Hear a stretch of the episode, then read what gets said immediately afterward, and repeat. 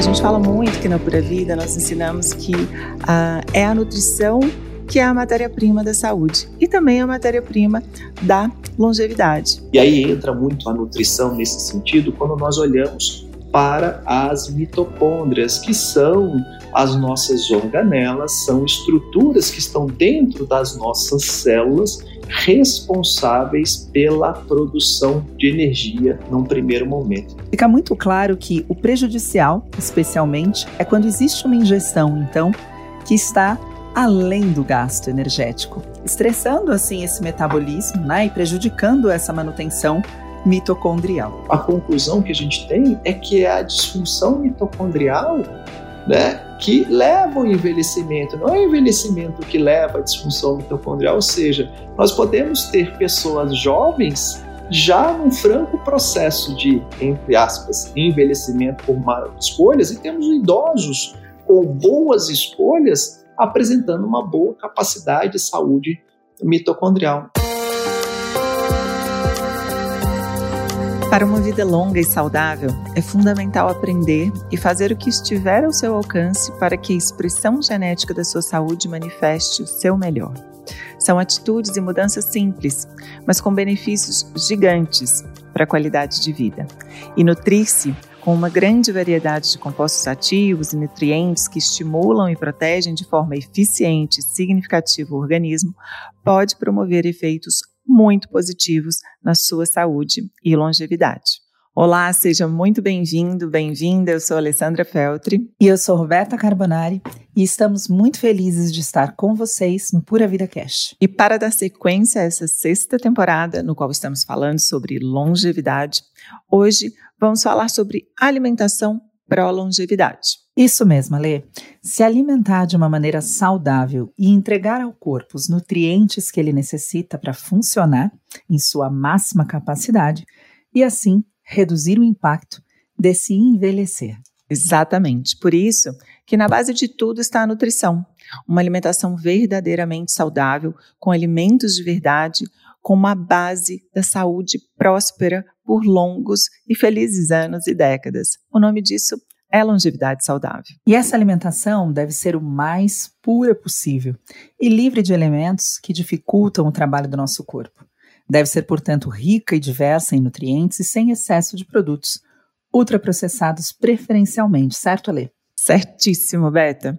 A boa alimentação, ela não apenas dá para o corpo o que ele precisa para executar seus mecanismos originais de manutenção e otimização da sua estrutura, mas também fornece elementos protetores como antioxidantes, princípios ativos e outros elementos que otimizam o metabolismo e também podem contribuir para desintoxicação, proteção e até mesmo degeneração celular.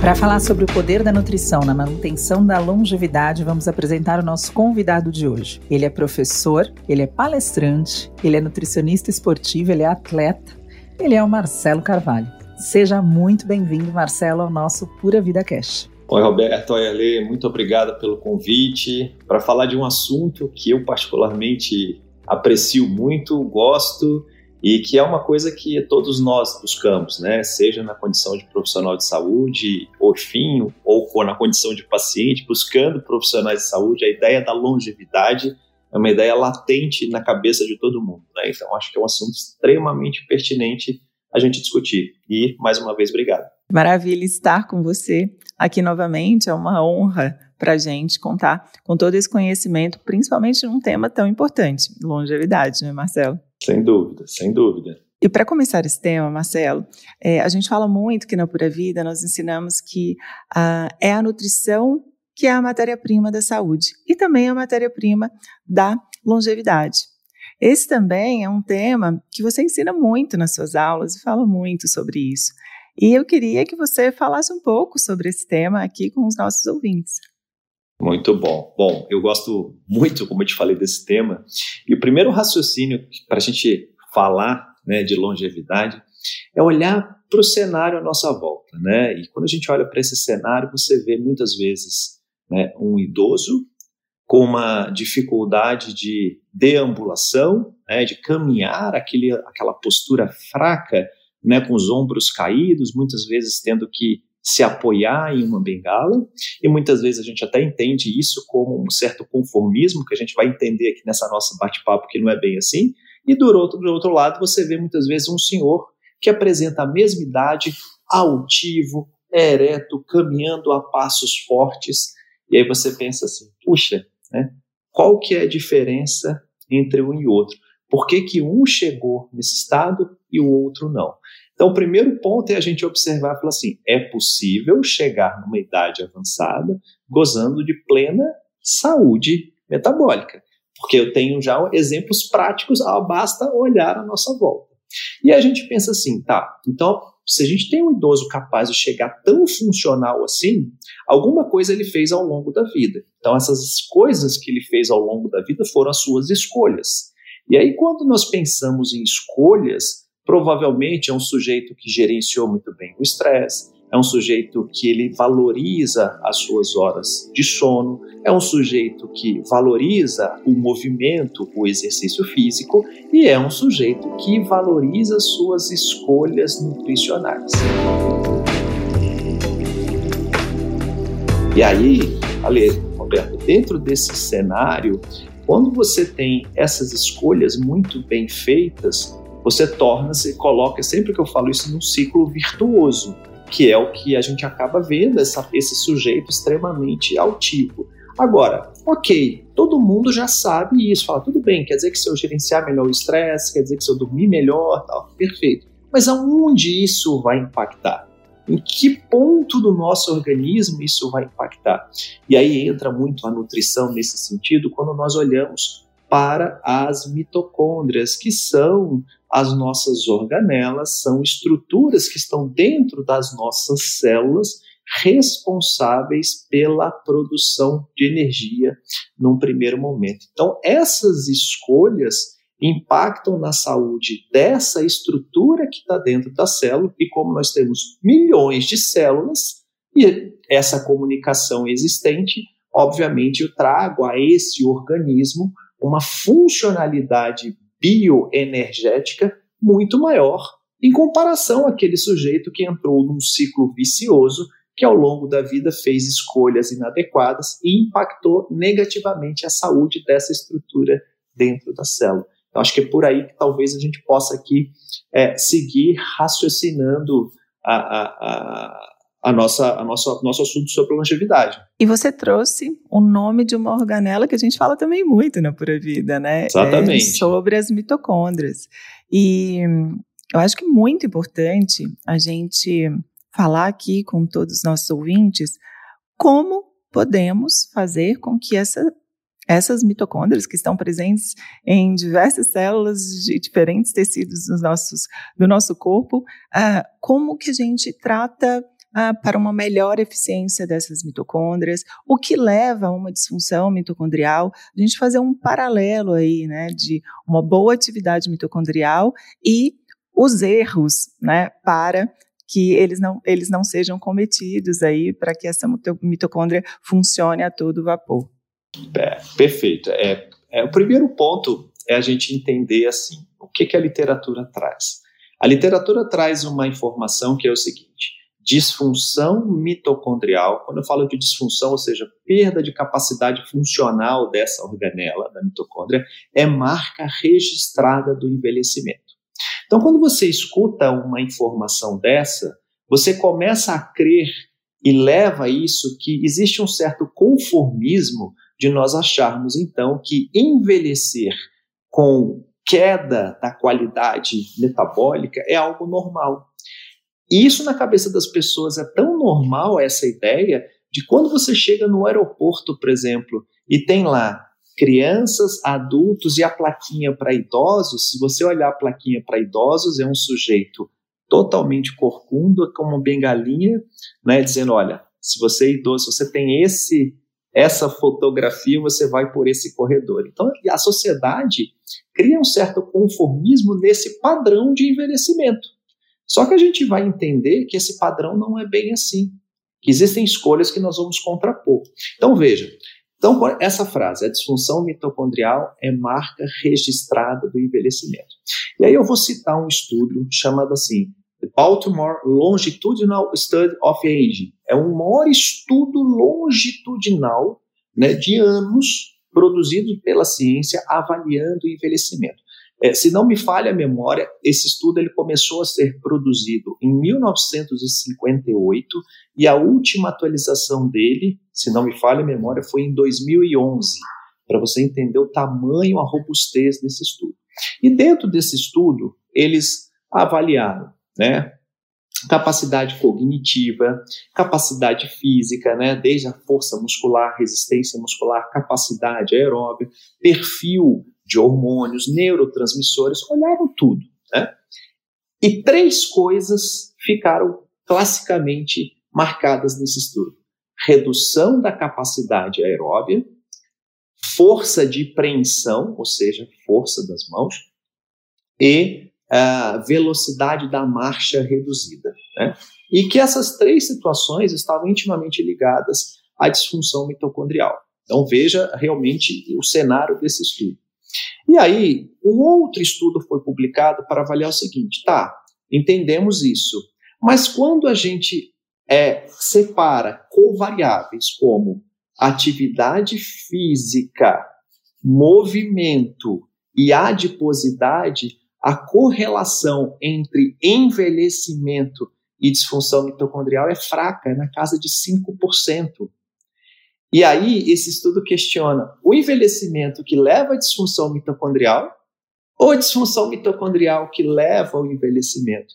E o que a, a conclusão que a gente tem é que é a disfunção mitocondrial né, que leva ao envelhecimento, não é o envelhecimento que leva à disfunção mitocondrial, ou seja, nós podemos ter pessoas jovens já num franco processo de, entre aspas, envelhecimento por más escolhas, e temos idosos com boas escolhas, apresentando uma boa capacidade de saúde mitocondrial. Então, o ponto que a gente tem que entender é que essas escolhas impactam nesse cenário e faz com que nós tenhamos, então, capacidade de, ser, de sermos longevos, sobretudo com qualidade. Esse é o grande detalhe, porque não adianta eu ser longevo, né, à base de medicamentos. Eu quero ser longevo com capacidade funcional. Marcelo, sensacional a sua explicação. Para que a gente possa levar um pouquinho de conteúdo prático para os nossos ouvintes, a gente entendeu que a gente precisa de uma mitocôndria, então, com uma boa saúde, né? uma quantidade, uma qualidade mitocondrial para prevenir esse envelhecimento. Mas com relação à alimentação, quais seriam os pontos chaves que nós poderíamos nos atentar? Porque diversas questões, diversos fatores podem prejudicar essa função mitocondrial, né, essa qualidade, essa quantidade. Mas com relação à alimentação especificamente, queria que você falasse um pouquinho disso, também que a gente trouxesse um outro ponto importante. Eu ouvi por muito tempo de muitos médicos que nós somos tão velhos quanto as nossas artérias. E aí eu queria que você falasse também um pouquinho da alimentação e a saúde das nossas artérias. É, quando nós pensamos, Roberto, na alimentação, é, acho que a condição principal que nós temos que ter em mente, é o, e olhando para as mitocôndrias, é precisamos comer menos do que gastamos diariamente. Então, o que eu, o que eu estou querendo dizer? Que o ambiente de restrição calórica, de comer menos do que gastamos, faz com que as mitocôndrias interpretem como isso como um sinal positivo. O que, que seria esse sinal positivo? As mitocôndrias, a partir do ambiente de restrição calórica, são impactadas por diversos mecanismos que fazem com que essas mitocôndrias promovam um processo satisfatório de reparo e remodelamento mitocondrial. Isso mesmo, as mitocôndrias, eu falo que elas têm um mecanismo que nós chamamos de controle de qualidade, mecanismo ISO 9001 de controle de qualidade. É exatamente isso. Ou seja, é, a partir do momento que ela observa que a sua capacidade bioenergética não está adequada, essas mitocôndrias elas podem se fundir né, para, ou seja, se unir para aproveitar o material de cada uma, ou essas mitocôndrias podem ser deletadas. É o que chamam de mitofagia. Fala, olha, vocês não estão funcionando muito bem. vocês podem ser deletadas. E um outro mecanismo é o mecanismo de produzir novas mitocôndrias. Então, esse mecanismo de controle de reparo e remodelamento e de indução a novas organelas, as novas mitocôndrias, ele é extremamente ativo e muito é, eficiente quando nós nos colocamos em restrição de calorias. Então, isso é um ponto importante. O tamanho dessa restrição, cada um vai ter a sua particularidade em relação à atividade física, né, em relação ao gasto que a pessoa tem ao longo do dia, em relação à quantidade de músculos que essa pessoa tem, para se criar um cenário de restrição calórica. Mas, no geral, as mitocôndrias se beneficiam desse ambiente de comer menos em relação ao que gastamos. Perfeito, Marcela. Então, pelo que a gente pode entender, é que o essencial aqui, quando você fala de tamanho de restrição, fica muito claro que o prejudicial, especialmente, é quando existe uma ingestão, então, que está além do gasto energético e de forma constante, correto? Estressando Perfeito. assim esse metabolismo, né, e prejudicando essa manutenção mitocondrial. A outra questão que eu trouxe aqui também é a questão das nossas artérias, né? Eu acho que a gente tem vários pontos a cuidar quando a gente fala de alimentação, de alguns uh, mecanismos, metabolismos ou de alguns pedacinhos nossos mesmos que mesmo que precisam dessa atenção. E a artéria é uma delas, né? Quando a gente fala especialmente dos homens, uh, a gente fala muito do risco cardiovascular aumentado, ou das mulheres, né, do risco que acontece após a menopausa, riscos mais é, é, riscos maiores para acidentes vasculares. Queria falar um pouquinho disso, né? E existe muita uh, informação a respeito disso. alimentação gordurosa, aumento de gorduras, que gorduras eu posso comer, como eu consigo beneficiar a minha artéria através da alimentação. Você pode falar um pouquinho disso para a gente também? Então, veja, é, nós estamos falando de nutrição e saúde mitocondrial. Então, um ponto muito importante quando nós olhamos para esse cenário é que as mitocôndrias respondem ao chamado do intestino e o intestino responde ao chamado das mitocôndrias, ou seja, existe uma comunicação. E a questão toda é como que essa comunicação está sendo exercida. O que eu quero dizer é que se você tem uma alimentação que favoreça a saúde intestinal, Consequentemente, você se beneficia de saúde mitocondrial. Esse é um ponto fundamental. Então, antes da gente entrar necessariamente nessa, nessa é, visão cardiovascular associada à nutrição, o que nós temos que entender? Que quando você escuta, por exemplo, que alguns dados epidemiológicos que no consumo de 500 a 600 gramas de frutos e vegetais ao longo do dia é associado com o menor risco de mortalidade, e aí se nós estamos falando de menor risco de mortalidade, a gente fala indiretamente de longevidade, né? Esse é um cenário porque, primeiro, que eu estou trazendo uma quantidade significativa de compostos bioativos que têm uma ação local no intestino, tanto que hoje nós falamos, falamos hoje de flavobióticos, ou seja, de compostos bioativos que têm uma atuação direta no intestino, e que, muito mais do que isso também, é que as fibras presentes nesses alimentos, como estamos falando de frutos e vegetais, são fermentadas no cólon e geram um subproduto chamado de ácidos graxos de cadeia curta. Então, nós temos ácidos graxos de cadeia longa e de cadeia curta. Apesar de ter um nome técnico, qual o objetivo disso? O que, que esse subproduto faz? Ele estimula a síntese de novas mitocôndrias. Então veja que quando a gente fala de, olha, coma mais frutos e vegetais, não é pensando simplesmente porque você vai ter uma peristalse intestinal legal, né, que você vai formar um bolo fecal legal. Não, nós estamos pensando além disso.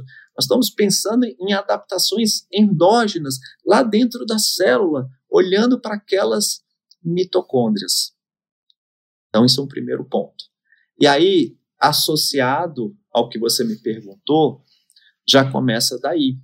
Né? Se eu tenho uma sinalização bioenergética satisfatória, eu tenho maior controle aí vai entrar esse cenário que eu vou dizer sobre as artérias, da nossa produção de radicais livres. Porque veja, essas mitocôndrias, essas mitocôndrias são responsáveis por produzir também os radicais livres. Tudo no nosso organismo, Roberto, é em equilíbrio. Então veja, radicais livres são extremamente importantes para a nossa sobrevivência para nos defendermos contra patógenos, para gerarmos adaptações, por exemplo, no nosso condicionamento cardiorrespiratório, na nossa musculatura, para nos tornarmos mais resilientes frente a algumas situações. Perfeito. O problema é quando nós temos isso ocorrendo de forma excessiva. Excessiva. Então veja, e quem que produz radicais livres? As mitocôndrias. Então, a partir do momento que você tem essa disfunção mitocondrial que a gente está falando desde o início do nosso podcast, é justamente isso: é ter mitocôndrias que bioenergeticamente não funcionam muito bem e que produzem uma quantidade exagerada de radicais livres. Tá? E essa quantidade exagerada de radicais livres, aí olhando para a nossa saúde vascular, é algo extremamente nocivo. Por quê? Muito se fala, Roberta, do LDL. Nós não vamos entrar no mérito do metabolismo do colesterol, mas se fala então que colesterol alto, especial o LDL, está associado às maiores desordens cardiovasculares. O grande problema é quando esse LDL ele adentra a camada íntima do endotélio e é oxidado. E quem que oxida essa LDL? Esse ambiente repleto de radicais livres provocados por uma mitocôndria disfuncional que está disfuncional em virtude das minhas más escolhas. E aí você vai comprometendo a sua saúde cardiovascular. Então, é, é, uma, é uma linha que você vai puxando e vai chegando na causa, na essência do problema. A partir do momento que você modifica as suas escolhas, você vem também né, é, entregando respostas diferentes ao seu organismo, que vão atuar desde um sistema cardiovascular até o metabolismo neuronal.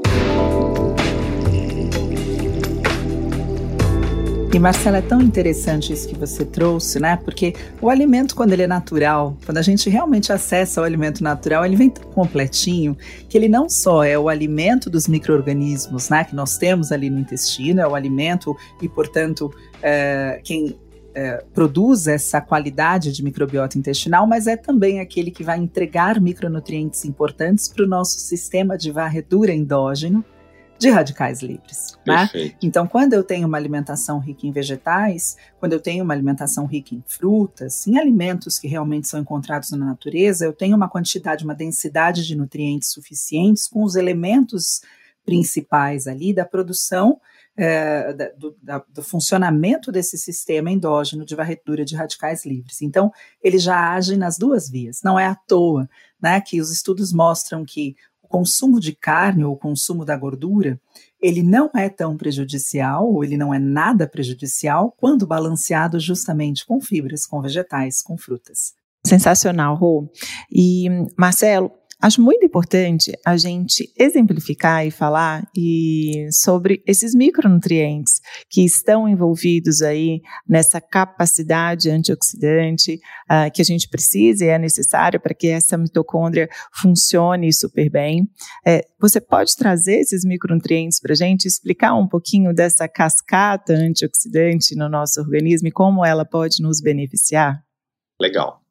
É, bom, vamos lá um ponto interessante é que esse cenário que nós estamos falando, por exemplo, da restrição energética, uma das coisas que ele favorece, além do que nós vimos da reparo e remodelamento, estimular a síntese de novas mitocôndrias, é também estimular a nossa capacidade total antioxidante endógena. Isso mesmo, nós temos então né, mecanismos endógenos por meio de enzimas que por sua vez aumentam a nossa capacidade de nos, nos defendermos desse excesso de radicais livres. Esse é um primeiro ponto. Então, o, o organismo é muito sábio. Né? Eu falo que ele dá o problema e muitas vezes apresenta a solução. Mas claro que essa solução pode ser potencializada a depender ou piorada a depender das nossas escolhas.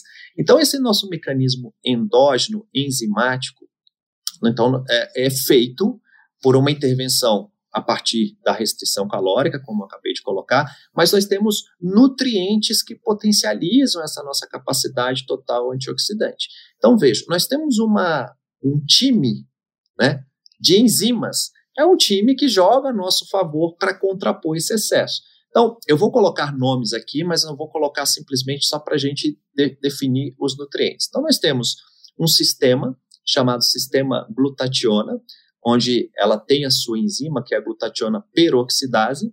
Nós temos a catalase, perceba que enzimas termina sempre com ase no final, né? Catalase, e nós temos a superoxidismutase. Então, tudo que é ase no final, nós vamos entender que tem a princípio uma ação enzimática. E cada uma dessas enzimas depende de nutrientes específicos. Então, por exemplo, a glutationa, que é uma molécula super interessante, que além de contrapor né, o que nós chamamos desse processo oxidativo, ela também auxilia na eliminação de moléculas estranhas ao nosso organismo. Ela tem um mineral extremamente importante como cofator, que é o selênio. Então, selênio entraria como um nutriente para a glutationa. Quando nós olhamos uma outra enzima, que é uma logo uma enzima de linha de frente, que é a superoxidismutase, o nome é complexo, mas o que a gente precisa entender é que ela precisa de zinco cobre e manganês para o seu trabalho. Uma outra enzima, que é a catalase, depende de ferro. Então, no mínimo, eu estou dizendo assim, de nutrientes cofatores em termos de minerais, eu pensaria em selênio, cobre, zinco, manganês e ferro, pensando em dar elementos para essas enzimas. Agora veja, quando a gente pensa na glutationa, que é uma molécula que a gente fala bastante. Né? Essa glutationa ela é produzida a partir de três aminoácidos: glutâmico, glicina e cisteína. Que a gente pode até, se tivermos aqui oportunidade de falar um pouco sobre isso, nós vamos aprofundar nisso. Mas essas três, esses três aminoácidos precisam se condensar. E o mineral, as enzimas que fazem essa condensação, o mineral presente ali é o magnésio. Então, veja, para essa enzima já estou falando de magnésio, já estou falando de selênio. E esse processo dessa enzima, que é a glutationa, nós sabemos que nós podemos fazer um reaproveitamento dessa glutationa para ela continuar sendo utilizada. Só que aí a gente precisa de vitamina B2 e precisamos de vitamina B3, porque existe uma outra enzima que auxilia nesse processo que precisa de B2 e B3. Então veja, o nosso corpo, ah, tudo bem, eu vou produzir a enzima, mas me dê substratos para produzir a enzima. Então, assim, ela tem a maquinaria para produzir, só que você não produz nada sem matéria-prima. Você pode ter uma fábrica ao lado da sua casa que produz, né, sei lá, uma fábrica de veículos do, perto da sua casa, mas são veículos só vai sair da linha de produção se, uma, se a matéria-prima chegar. E a nossa matéria-prima são baseadas nas nossas escolhas. Então, esse é o grande detalhe. O nosso corpo tem capacidade. Oferte a ele a matéria-prima adequada. Ou seja, pode faltar um pouquinho de caloria e até é bom, mas não pode faltar nutriente, certo? Perfeito, densidade nutricional. Eu tenho que ter menos densidade calórica e mais densidade nutricional. E dentro disso, queria completar até, porque quando a gente tem um menor aporte calórico, um menor aporte energético, pensando em tudo isso que você falou, Marcelo, reparo, remodelamento, biogênese mitocondrial, eficiência dessa mitocôndria, uh, e um paralelo com essa necessidade de uma densidade nutricional, aí é um momento onde a gente fala que a alimentação, ela, uma alimentação adequada, ela é sempre beneficiada de um complemento nutricional. Né? E aí a gente fala desse complemento, o suplemento alimentar. Por quê? Porque diante de uma baixa ingestão calórica, eu também deixo de entregar alguns nutrientes e elementos que estariam sendo importantes para todos esses processos que você disse. E aí a gente pensa no suplemento nesse momento, né? Então a gente pode adequar aí duas situações que vão nos auxiliar aí nessa biogênese mitocondrial, nessa eficiência mitocondrial, que é a alimentação baseada em uma restrição calórica, mais a suplementação, beneficiando esse estado aí antioxidante de eficiência mitocondrial, né, Marcelo? Perfeito, né? Você falou tudo. Quando a gente faz um ambiente de restrição calórica, ah, e claro, até em função do estilo de vida como um todo, é, muitas vezes a gente não se expõe à quantidade ideal desses micronutrientes. Exato. E a suplementação entra, sem sombra de dúvida, como uma ferramenta extremamente robusta nesse cenário de adequação de micronutrientes. E eu vou além. Além disso, você ainda consegue, com a suplementação, claro, baseado em evidências científicas, de outros compostos que não necessariamente só os micronutrientes, que podem também potencializar a função mitocondrial. Então, isso é outro detalhe também extremamente importante. Marcelo, aproveitando que a gente está falando de micronutrientes, você já trouxe aqui vários, né, os micronutrientes, as vitaminas, os minerais, e dentre esses compostos bioativos que auxiliam nessa função mitocondrial, que a gente podia trazer aqui, uh, que a ciência demonstra Legal. e relata benefícios uh, na função mitocondrial. Perfeito. É, eu gosto sempre de pensar o seguinte: quando eu olho compostos é, bioativos, uma das coisas que a gente observa é que a grande maioria dos compostos bioativos fazem é estimular um determinado fator nuclear lá na célula que leva à produção endógena dessas enzimas, potencializa. Tá? Então, dentre esses compostos, eu poderia citar aqui para você resveratrol, licopeno, curcumina, ácido elástico, sulforafano, galato de epigalocatequina, quercetina e gingerol. Tá? Aqui, já por alto, e antocianinas, nove. Exato. Você fala assim, nossa, que no, cada um nome mais complexo que o outro, né?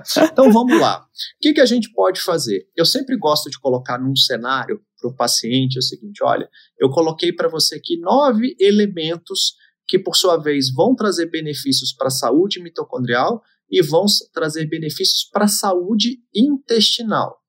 Me escolha pelo menos. Ah, ainda tem o hidroxitirosol presente no azeite que eu acabei de falar, esqueci de falar. Isso mesmo. né? E aí você fala assim: o que, que eu posso fazer? Escolha pelo menos cinco disso, pra, desses micro, desses compostos bioativos para você consumir ao longo do dia. Então eu falo: é possível você consumir uma maçã por dia? Ok, garantia quercetina. É possível você consumir meia xícara de tomate por dia? Maravilha. Coloquei o licopeno. É possível você temperar a sua comida com uma colher duas colheres de azeite? Maravilha conseguir o hidroxitirosol. É possível você consumir de 12 a 15 uvas por dia? Opa, maravilha, conseguir o resveratrol. É possível você tomar um chazinho, um chá verde, uma xícara a duas por dia? Maravilha, conseguir o galato de epigalocatequina. É possível na sua água, ao longo do dia, você ralar dois dedinhos de gengibre e colocar na sua água? Opa, maravilha, garantir o gingerol. E a sua comida, você pode temperar com uma curcumina? Opa, garantir a cúrcuma. Então, olha só como que a gente consegue, ao longo do dia, né, fazer cinco escolhas né, qualitativas para você incluir, sem necessariamente você até criar mudanças é, abruptas, drásticas. Não, você está mudando o quê? A sinalização endógena. Então, eu sempre faço esse exercício. Escolha cinco e coloque aquelas porções ali. Então, Maravilha. É prático. Eu preciso Prática. pedir para vocês voltarem esse podcast um minutinho, pegarem um papel, anotarem, porque realmente aqui você tem muitas dicas práticas associando toda essa teoria que o professor Marcelo trouxe aqui com os alimentos que vocês podem incluir.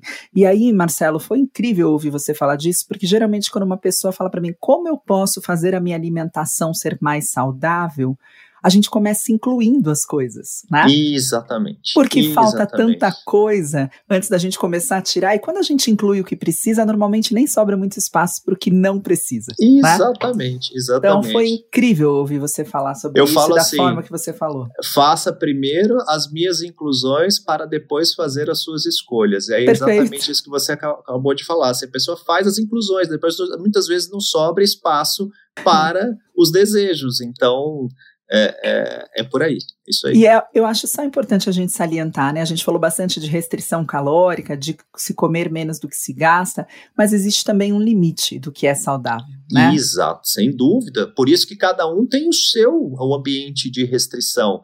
O meu é diferente do seu, da Alessandra, depende da quantidade de músculo, depende Perfeito. do gasto de atividade física que a pessoa tem, depende até o que a gente chama de gasto energético não intencional. Ou seja, uh, se a pessoa passa muito tempo sentada, ou se a pessoa se desloca mais ao longo do dia, tudo isso impacta no quanto de energia você precisa consumir para se ter uma restrição saudável. Perfeito. Né? Perfeito. Não uma restrição severa. Não né? é uma, uma restrição recreativa, aleatória e severa. Perfeito. Né? Eu acho que é isso. Te ouvindo aqui, Marcelo, eu lembrei de um artigo que eu estudei na época que eu estava fazendo uma pesquisa de psiquiatria nutricional. E ele falava justamente, ele fez exatamente essa sua linha de raciocínio, ou você fez a linha de raciocínio do artigo, mas ele falava justamente que uma dieta né, ocidental, que seria justamente essa dieta onde as escolhas são baseadas em alimentos hiperpalatáveis, em normalmente fast food, junk food, né? Ela simula no intestino um envelhecimento. Quando a gente observa a microbiota intestinal de uma pessoa que tem essa alimentação por sete dias, o estudo mostrou, era justamente uma microbiota intestinal como a microbiota intestinal observada num idoso. Olha que interessante, né? Como tudo está realmente interligado.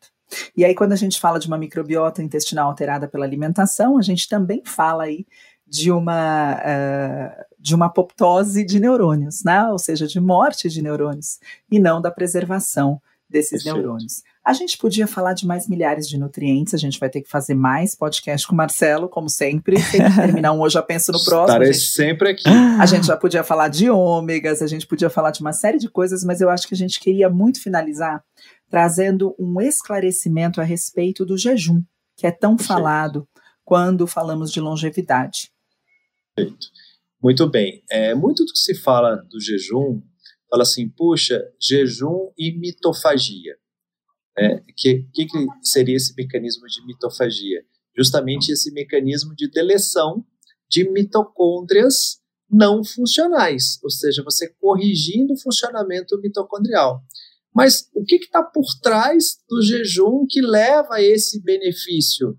O jejum, você se expõe por menos horas, obviamente, ao consumo de alimentos.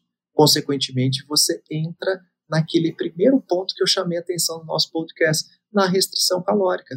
Então, o jejum é uma ferramenta que faz com que você consuma, consiga ficar em restrição calórica. E uma vez você ficando em restrição calórica, você se beneficia dos ambientes de restrição. Então, por exemplo, olha, o jejum é interessante para a tolerância à glicose e tratamento da resistência à insulina. Claro, se eu fico em restrição calórica, eu estou consumindo menos energia. Se eu consumo menos energia, eu favoreço saúde mitocondrial. Se eu favoreço saúde mitocondrial, eu tenho menos gatilhos, menos um ambiente inflamatório, menos inflamação, menos fator de insulto, menos fator de insulto, maior homeostase metabólica, equilíbrio metabólico. As funções metabólicas começam a se corrigir. Falou, ok, você está em restrição, vamos corrigir aquilo que está alterado. E aí a sua glicose agora passa a ser devidamente a, a, a tolerada, entrando na célula de forma adequada a partir do momento que há a presença da insulina.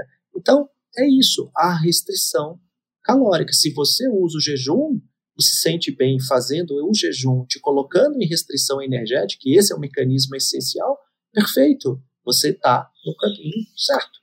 Excelente esclarecimento, Marcelo, porque não é fazer jejum e depois compensar um jejum. né? Se você tem dificuldade de fazer jejum e depois se alimentar de uma forma equilibrada, então não o faça. Se alimente de uma forma equilibrada, promovendo uma leve restrição calórica. Se você se beneficia com o jejum, faça o jejum, porque ele é o benefício Exatamente. também através do mecanismo da restrição que vai aí promover saúde mitocondrial. Excelente Exatamente. explicação, né, Ale? Maravilha, nossa, é muito esclarecedor quando o Marcelo está aqui para falar com a gente. Ele faz umas linhas de raciocínio que é sempre um aprendizado. Eu falo que todas as lives, que todos os podcasts, todas as aulas de YouTube, a gente sempre aprende com ele. Sempre algo mais aí, uma. Fico muito uma satisfeito. Linha... Me chame sempre que eu estarei aqui tentando fazer boas analogias. Marcelo, muito obrigada pela sua presença. Foi realmente um momento de muito aprendizado, não só para os nossos ouvintes, mas para nós, né, Ale? Exatamente, Beta. Também fico muito feliz que a gente é, sempre consegue deixar tantas coisas práticas, dicas, sugestões, e o Marcelo trouxe isso, né, também, não só esse é, conhecimento riquíssimo, esse esclarecimento, mas as dicas práticas para que todos os ouvintes saiam aqui desse podcast e consigam implementar aí aos poucos, né, cada coisa que a gente trouxe aqui hoje. Bom, eu desde já agradeço o convite seu, a lei da Roberta, para a gente fazer esse bate-papo. Eu acho que levar informação, né, essa, essa, troca que a gente faz aqui entre nós três sempre enriquece, enriquece como vocês colocaram para vocês, mas enriquece muito para mim, é uma forma de consolidar também o raciocínio, de trazer novos raciocínios de vocês, então, enfim, e no final das contas, quem, acaba, quem escuta acaba ganhando com isso. O que a gente quer é isso, é ganho de saúde, ganho de longevidade. Então, excelente. Obrigada, Marcelo. A partir de agora, quando você for se alimentar, lembre-se que é diariamente que construímos uma vida longeva e saudável. Isso mesmo, Beta. Aproveite e compartilhe esse episódio com quem você ama. Acreditamos muito que esse conhecimento pode mudar a vida de muitas pessoas. Além disso, você pode ajudar na longevidade desse podcast também. É só você avaliá-lo positivamente em sua plataforma favorita. Se for no Spotify, aperte na estrela que fica logo abaixo da descrição e nos avalie entre uma a cinco estrelas. De preferência cinco, né, Ale? Sempre, né? Por favor. Assim nós encerramos mais um episódio do Pura Vida Cast. Continue aqui com a gente para aprender mais sobre quais hábitos podem te ajudar a viver mais e melhor. Pura Vida Cash para você aprender a cuidar da sua saúde, o seu bem mais precioso. Até a próxima, Lê. Um beijo, Marcelo. Tchau, até tchau, a próxima. Até a próxima.